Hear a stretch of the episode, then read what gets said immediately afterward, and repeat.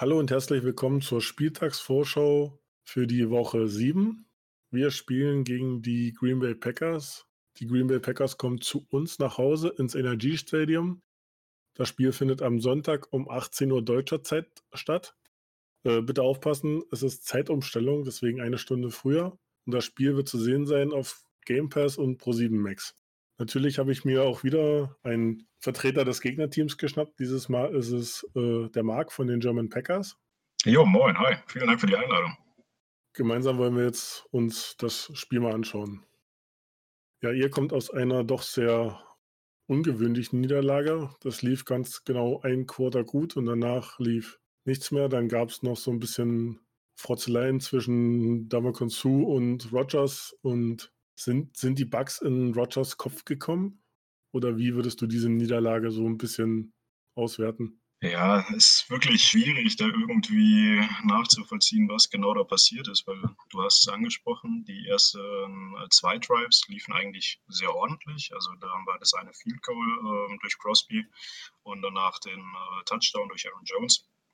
Und danach war es ja von den Packers wirklich gar nichts mehr. Also dieser Pick Six, so der dritte überhaupt in Rogers Karriere und ähm, den gemacht und dann zwei Pässe später direkt die Interception und halt, was man wirklich anmerken muss, ist halt dieser Pressure, den die ähm, Bucks ja wirklich bei jedem Play gefühlt irgendwo äh, hinbekommen haben. Unsere O-Line in dem Sinne, hat man auch danach an den Grades gesehen, ähm, war im Prinzip gar nicht so schlecht.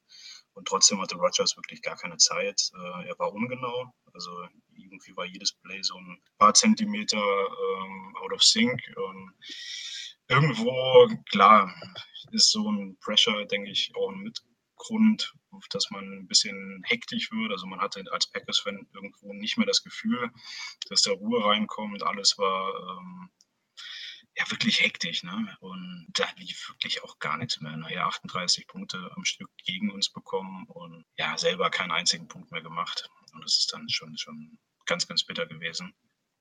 Aber ja, abhaken. Genau, also mit diesen äh, beiden Turnovern, aus denen auch gleich Punkte wurden, war es ein richtiger Momentum-Swing. Danach hat nichts mehr wirklich funktioniert. Ich habe mir heute nochmal das Spiel äh, angeschaut, weil ich es noch offen hatte. Und ja, also ich hoffe, Romeo Crennel hat sich die Defense der Bucks ein bisschen angeguckt und kann ein paar Sachen ableiten, um euch da zu stoppen, weil ihr seid eine High-Power-Offense. Ihr habt kein Spiel, äh, kein Spiel unter 30 Punkten bis auf das letzte abgeschlossen, was man auch erstmal machen muss und was wir hundertprozentig nicht verteidigt bekommen. Und da kommen wir auch gerade zu dem, was du schon angesprochen hast, zur D-Line, äh, zur Line halt. Du hast gerade den Druck angesprochen. Rogers stand unter anderem auch durch einen, Damakonsur unter Druck. Nun hat sich auch äh, Bakhtiari, euer Left Tackle, verletzt. Wie sieht es bei ihm aus? Ähm, aktuell hört man wirklich ganz, ganz wenig von ihm. Äh, er hat am Mittwoch nicht trainiert. Ich gehe mal davon aus, dass ähm, möglicherweise auch so ein bisschen als Vorsichtsmaßnahme äh, er am Sonntag eher nicht spielen wird. Das ist aber jetzt wirklich eine reine Vermutung von mir. Äh, man hat allerdings jetzt unter Mittler Fleur gesehen, dass er den Spielern lieber mal eine Woche mehr Zeit gibt äh, als notwendig. Beispielsweise jetzt durch diesen äh, Adams-Tweet, ich weiß nicht, ob ihr den mitbekommen hatte, der hatte sich beschwert, er wäre eigentlich fit und äh, durfte aber nicht spielen äh, vor der Bye Week. Von daher denke ich mal, man wird halt Vorsicht walten lassen, weil die Saison ist logischerweise hoffentlich äh, recht lang noch. Und ein fitter David Bakhtiari ist unglaublich wichtig als Blindside-Tackle mit die wichtigste Position in der kompletten Offense. Und ähm, an dem wollen wir noch lange Spaß haben. Ja, also ihr hattet ja doch durch die ganzen Verschiebungen eine relativ frühe Bye Week. Wenn Bakhtiari ausfällt, wird das dolle Einfluss haben? Ich denke mal schon, weil ich habe mir dann so die Snaps angeguckt, was da halt direkt drauf geachtet, weil ich halt wusste, dass er angeschlagen war, schon vor dem Spiel, was ich mir angeschaut habe. Ähm, und das sah dann halt noch ein bisschen schlimmer aus. Genau. Ähm, also eingesprungen ist Rick Wagner. Der ist vor der Saison von den äh, Lions gekommen, ist eigentlich Right Tackle und hat auch äh, vor der Saison, also vor, bevor er jetzt eingesprungen ist, ich glaube, das letzte Mal als Left Tackle gespielt im College, als er noch für Wisconsin aufgelaufen ist. Und er ist halt mittlerweile über 30. Dementsprechend kann man sich vorstellen, wie schwer das in dem Moment auch sein muss. Ähm, ich gehe eigentlich nicht von aus, dass Rick Wagner nochmal Left Tackle spielen würde, wenn er ausfällt. Äh, da vermute ich eher, dass beispielsweise unser Left Guard äh, Elton Jenkins äh, nach links wechseln würde, also noch einen Platz nach links wechseln würde. Ähm, oder dass man gegebenenfalls sogar den, äh, den Right Tackle äh, Billy Turner ähm, nach links ziehen würde, weil der hat in den vergangenen Jahren eigentlich jede Position irgendwo gespielt. Den haben wir auch vor der letzten Saison erst bekommen. Also ich denke mal, die O-Line würde etwas anders aussehen, immer halt im Konjunktiv gesprochen. Normalerweise ist halt beispielsweise Bakhtiari einer, der beißt wirklich die Zähne extrem aufeinander. Ähm, und wenn er spielen soll, würde er auch spielen. Allerdings, wie gesagt, glaube ich halt eher, dass man auf Nummer sicher gehen wird. Ja, ich habe das schon an, an, den Snaps gesehen, dass da eine ziemliche Rotation bei euch in der Offensive Line ist. Gerade unter den Guards, dass man da, glaube ich, drei verschiedene Leute mit 100 Snaps hat.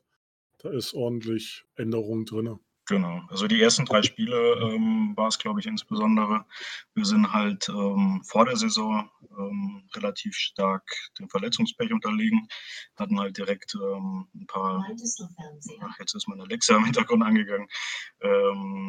Tut mir leid. Ja, ich kann kein Gerät mit dem Namen Hört man das? Ja, man hört sich schnell notfalls. nee, ist auch egal.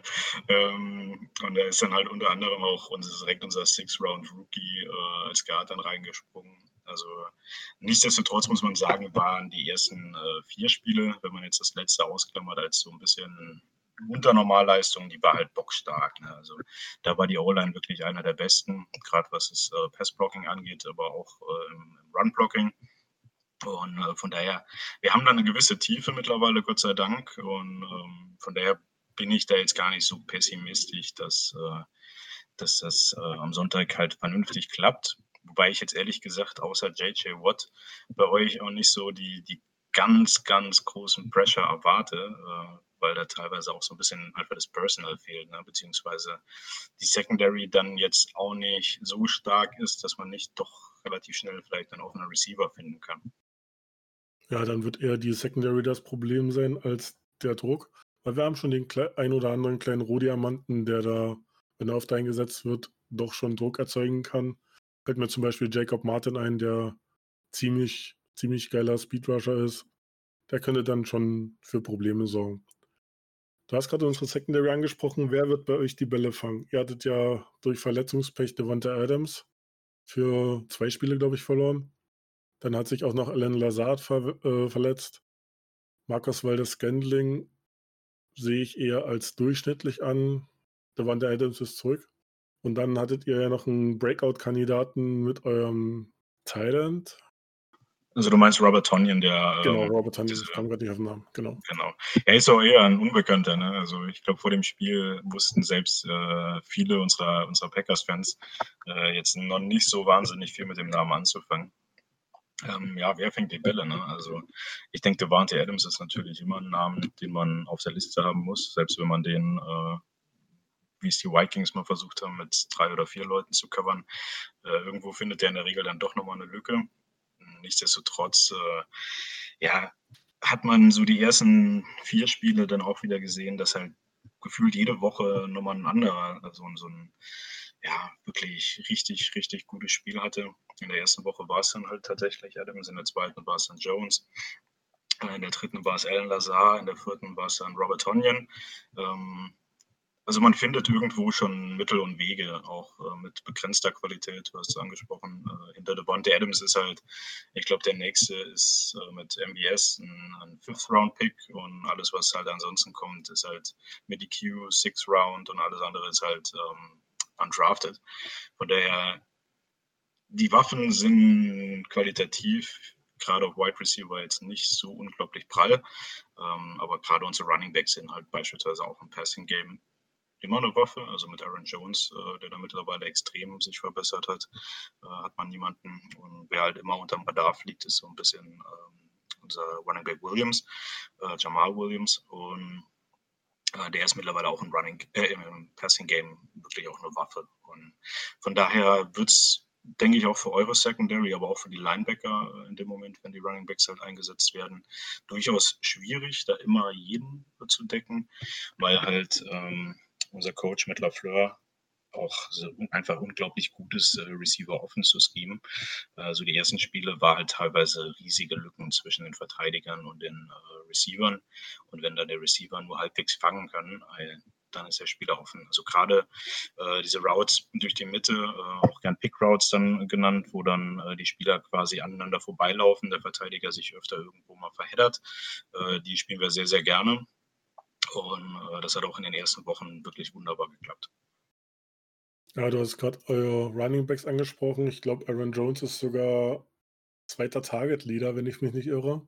Also da wird schon gut auch äh, das Backfield im Passing Game mit eingespannt.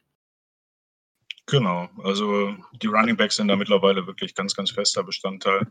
Ähm, die Titans sind eher noch so ein bisschen stiefmütterlich, aber gerade was die Running Backs angeht, die sind ja sehr, sehr oft einfach eingesetzt. Kann man bei den zwei eben auch machen und dadurch, dass äh, wir auch ein bisschen Tiefe einfach im Running Back äh, Core haben, äh, spielen wir auch einfach gerne einfach mal im 21 Personal und ähm, ja, dann weiß der Gegner im Endeffekt auch nie so wirklich, Moment, was zum Teufel passiert hier gerade, weil ähm, im Prinzip könnten Run kommen, es könnten äh, Pass kommen, es gibt in der Regel noch Motion vorm Play und äh, Ziel ist auch so ein bisschen einfach die gegnerische Defense zu verwirren. Und ähm, ja, die Saison wirklich, ja, immer das letzte Spiel ausgeklammert, ne, ähm, klappt auch wirklich gut. Ja, mit Aaron Jones und den restlichen Jungs im Backfield habt ihr durchschnittlich 5 Yards pro Lauf.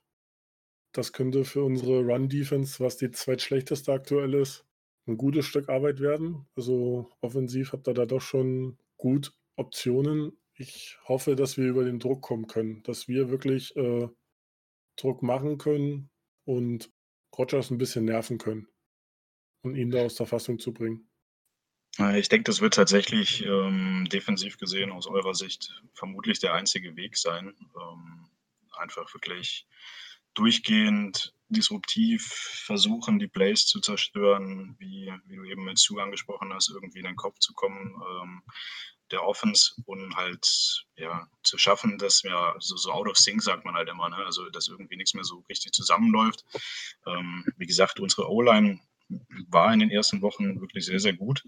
Äh, von daher bin ich halt mal wirklich gespannt, wie das läuft. Ich könnte mir halt wirklich bei, bei JJ Watt gegen ähm, unseren Right Guard, äh, wenn er gegen den dann auch öfter mal aufläuft, vorstellen, dass er den teilweise im Grund und Boden läuft. Hofft dann, dass dann ähm, auch ein Running Back eben als Blocker äh, dagegen halten kann. Und ansonsten, ja, ich denke, Run Game wird aber auch ein sehr, sehr großer Bestandteil des Gameplans sein. Ich habe da äh, jetzt vor, vor zwei oder drei Wochen noch Adrian Franke im Kopf, der in seinem Podcast äh, mehr oder weniger gesagt hat, die Texans die haben keine Run-Defense. Also was sie machen, äh, das hat im Prinzip nichts mit Run-Defense zu tun. Und ich hoffe, dass wir das so ein Stück weit ausnutzen können, um auch einfach Rogers in dem Moment zu entlasten. Ne? Und vor allem das Play-Action-Passspiel, ähm, auch wenn da vielleicht statistisch nicht so der Zusammenhang besteht, aber zwangsläufig wird ja, wenn viel Run-Game gespielt wird, der, der Linebacker äh, eher nach vorne kommen, wird der Safety vielleicht eher nach vorne kommen und äh, halt vielleicht auch mal den, den Deep Shot auf, auf MVS beispielsweise, der ja unser äh, Deep Target ist, äh, ein Stück weit öffnen. Von daher, ich denke, das wird schon ein interessantes Matchup. Ich bin auch mal gespannt, wie euer quasi neuer Head Coach, ähm, wie der die Spieler einstellen wird, was der, was der sich einfallen lassen wird, beziehungsweise ist ja nicht der Head Coach, sondern der OC, der das machen wird. Ne? Hm, na, doch wird eher Romeo Crennel machen, weil der defensive-minded ist. Das ist dann doch schon der Head Coach. Offensiv macht das ja, immer ja. Tim, Tim, Kelly, unser Defense, äh, Offensive Coach. Also Defense wird, denke ich mal, Crennel callen. Das passt schon. Ja. Eure Secondary ist, äh, hat einen besonderen Spieler, muss ich sagen. Ich habe heute geguckt und habe mir auch äh, gewisse Grades angeguckt. Und da hat einer 90,6 in Coverage Grade. Das ist Jair Alexander. Egal welcher Receiver gegen ihn spielt, er wird, denke ich mal, zu großen Teilen abgemeldet werden, beziehungsweise nicht angeworfen werden. Da sehe ich da eine ganz große Stärke drin. Die andere Stärke, die ich bei uns hoffentlich sehe, dass das unsere O-Line jetzt mittlerweile doch sich ein bisschen gefangen hat. Man hat jetzt im letzten Spiel nur zwei Sacks zugelassen. Das ist für uns schon ganz schön gut. Aber es kommen halt bei euch zwei echt miese Edge Rusher mit den, ich habe sie Smith Brothers genannt in meiner Review. Ähm, ja, Zedarius und Preston Smith, die beiden Edge Player sind momentan eure Pass stärksten.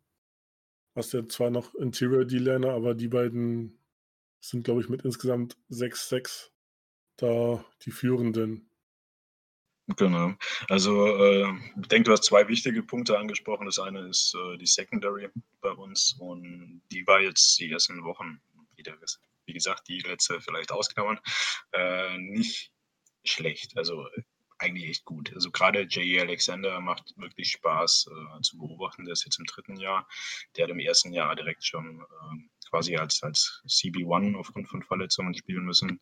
Hat er unter anderem ähm, gegen Julio Jones oder auch, ähm, wir waren damals die LA äh, Rams Wide Receiver 1, war das Brandon Cooks. Ähm, die halt beide komplett abgemeldet, hat fantastische Spiele gemacht und ist halt auch, obwohl er sehr klein, relativ schmächtig ist, ein, ein, ein super Tackler, der gerade so bei Screens, Wide Receiver Screens, der, der fliegt da ins äh, Backfield quasi und, und ähm, hängt sich da an den Spieler dran und lässt auch nicht mehr los. Also das ist einfach richtig, richtig gut, was er macht und ähm, es macht auch einfach Spaß zuzugucken. Dann haben wir mit Kevin King, der ist äh, aktuell auch angeschlagen leider, hat letzte Woche nicht gespielt, ähm, hat jetzt auch, ich glaube, bisher diese Woche nicht mit trainiert. Ähm, das wäre halt auch ein wichtiger Mann, der ausgefallen oder der ausfallen könnte. Äh, einen zweiten guten Receiver, der ist eher so das, der Gegenpart, sehr groß, weniger schnell, ähm, aber auch bullig, ne? also kann auch mit den bulligen äh, Wide Receivers mithalten. Und ähm, im Slot Janton Sullivan, auch undrafted äh, Free Agent ähm, gewesen damals oder undrafted gewesen generell, ähm, hat sich mittlerweile auch einen Stammplatz erarbeitet, obwohl wir noch einen Second Round Pick äh, haben, der sich absolut schlecht entwickelt. Und ja, der müsste jetzt halt gegebenenfalls ran, wenn Kevin King ist. Hm, Pass Rush ist halt tatsächlich diese Saison unsere ganz, ganz große Schwäche. Also da klappt es bisher wirklich gar nicht. Ähm, ich hatte die Woche noch eine interessante Statistik ähm, rausgepackt. Wir waren letztes Jahr, glaube ich, siebter, was die äh, QB-Pressures angeht. Dieses Jahr sind wir ganz weit unten mit dabei. Also sowohl Darius, der halt aktuell äh, ein bisschen angeschlagen ist, als auch Preston Smith spielen halt weit unter den Möglichkeiten. Also bei äh, Darius kamen zum Beispiel drei der Sacks in einem Spiel. Äh, der war ansonsten in Spiel 1 und 2 noch gut. Ähm, in Spiel dritten hat er, glaube ich, die drei Sacks und seitdem hat man ihn auch nicht mehr so gesehen. Und Preston sieht man gefühlt fast gar nicht. Also der hatte, ähm, glaube ich, bisher eine, eine, einstellige Anzahl an Quarterback Pressures. Ähm, ich glaube trotzdem irgendwie zwei Sacks oder sowas. Und ähm, ansonsten hat man halt noch den letzten First-Round-Pick Rashan Gary aus 2019, der jetzt die ersten Spiele besser gespielt hat, im letzten Spiel komplett abgetaucht ist. Also prinzipiell, ja, haben wir äh, eine gute Front. Kenny Clark kann man in der Mitte noch dazu zählen, ähm, die durchaus gegen den oder mit dem Pass Rush äh, für Druck sorgen kann. Ich hoffe halt tatsächlich, dass so die, die Houston äh, O-Line, die jetzt nicht unbedingt den Ruf hat, die beste O-Line zu sein, aber soweit ich das mitbekommen habe, in den Wochen, äh, in den ersten Wochen sich dann auch ein bisschen stabilisiert hat und mittlerweile nicht mehr äh, so löchrig ist, wie sie beispielsweise letztes Jahr war.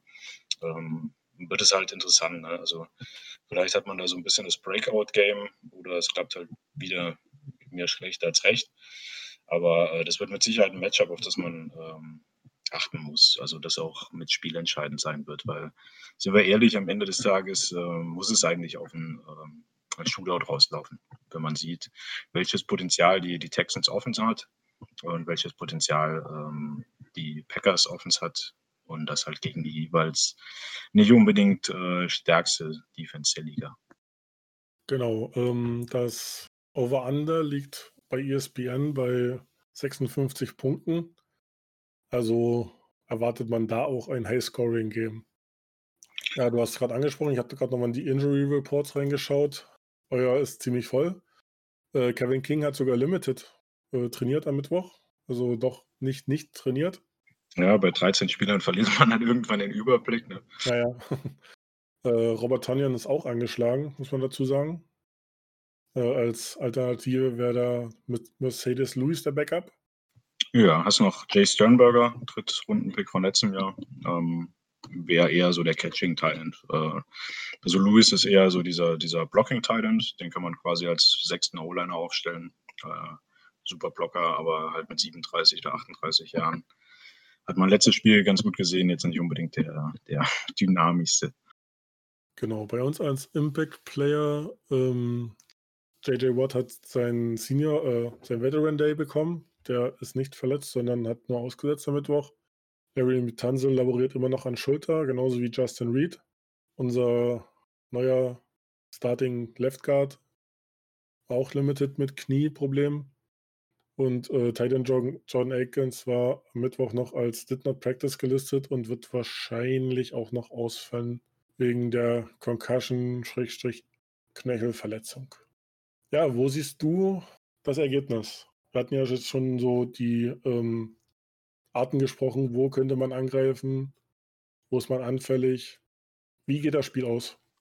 Mm, also wie gesagt, ich erwarte irgendwo dieses High-Scoring-Game, ähm, wie angekündigt gehe natürlich von aus, dass wir gewinnen, ähm, weil ich schätze halt unsere Defense stärker ein, gerade was so die Secondary angeht, ähm, als eure. Ähm, und ich muss halt sagen, ich sehe im Prinzip die Texans Defense, äh, Offense wirklich sehr, sehr stark, wenn man sich rein die Waffen anguckt. Aber bin halt dann doch jedes Mal wieder so ein bisschen enttäuscht, äh, wenn ich das Spiel angucke oder zumindest so ein bisschen die Highlights, dass so wenig aus diesen Waffen gemacht wird. Und wenn sich das jetzt halt nicht grundlegend ändert, dass plötzlich ähm, die, die, die Offense da gerade im Pass-Game, Passing-Game alles verbrennt, äh, gehe ich mal davon aus, dass wir hoffentlich die 30er-Marke nochmal wieder packen und äh, unsere Defense euch da irgendwo in der Mit-20er-Range äh, behält. Und da gehe ich mal jetzt von einem Score von 34 zu 25. Äh, 25 ist schlecht, sagen wir, sagen wir 24 aus. Ja, ähm, man darf eigentlich, glaube ich, die ersten Spiele unter Bill O'Brien nicht so mit reinrechnen. Gerade in Wochen 5 und 6, da habe ich jetzt die Woche auch interessante Stats gefunden, was auch äh, DVOA und äh, äh, Pass-Play EPA da anbetrifft, also quasi die Effektivität von gewissen Spielzügen. Und da haben wir uns maximal gesteigert.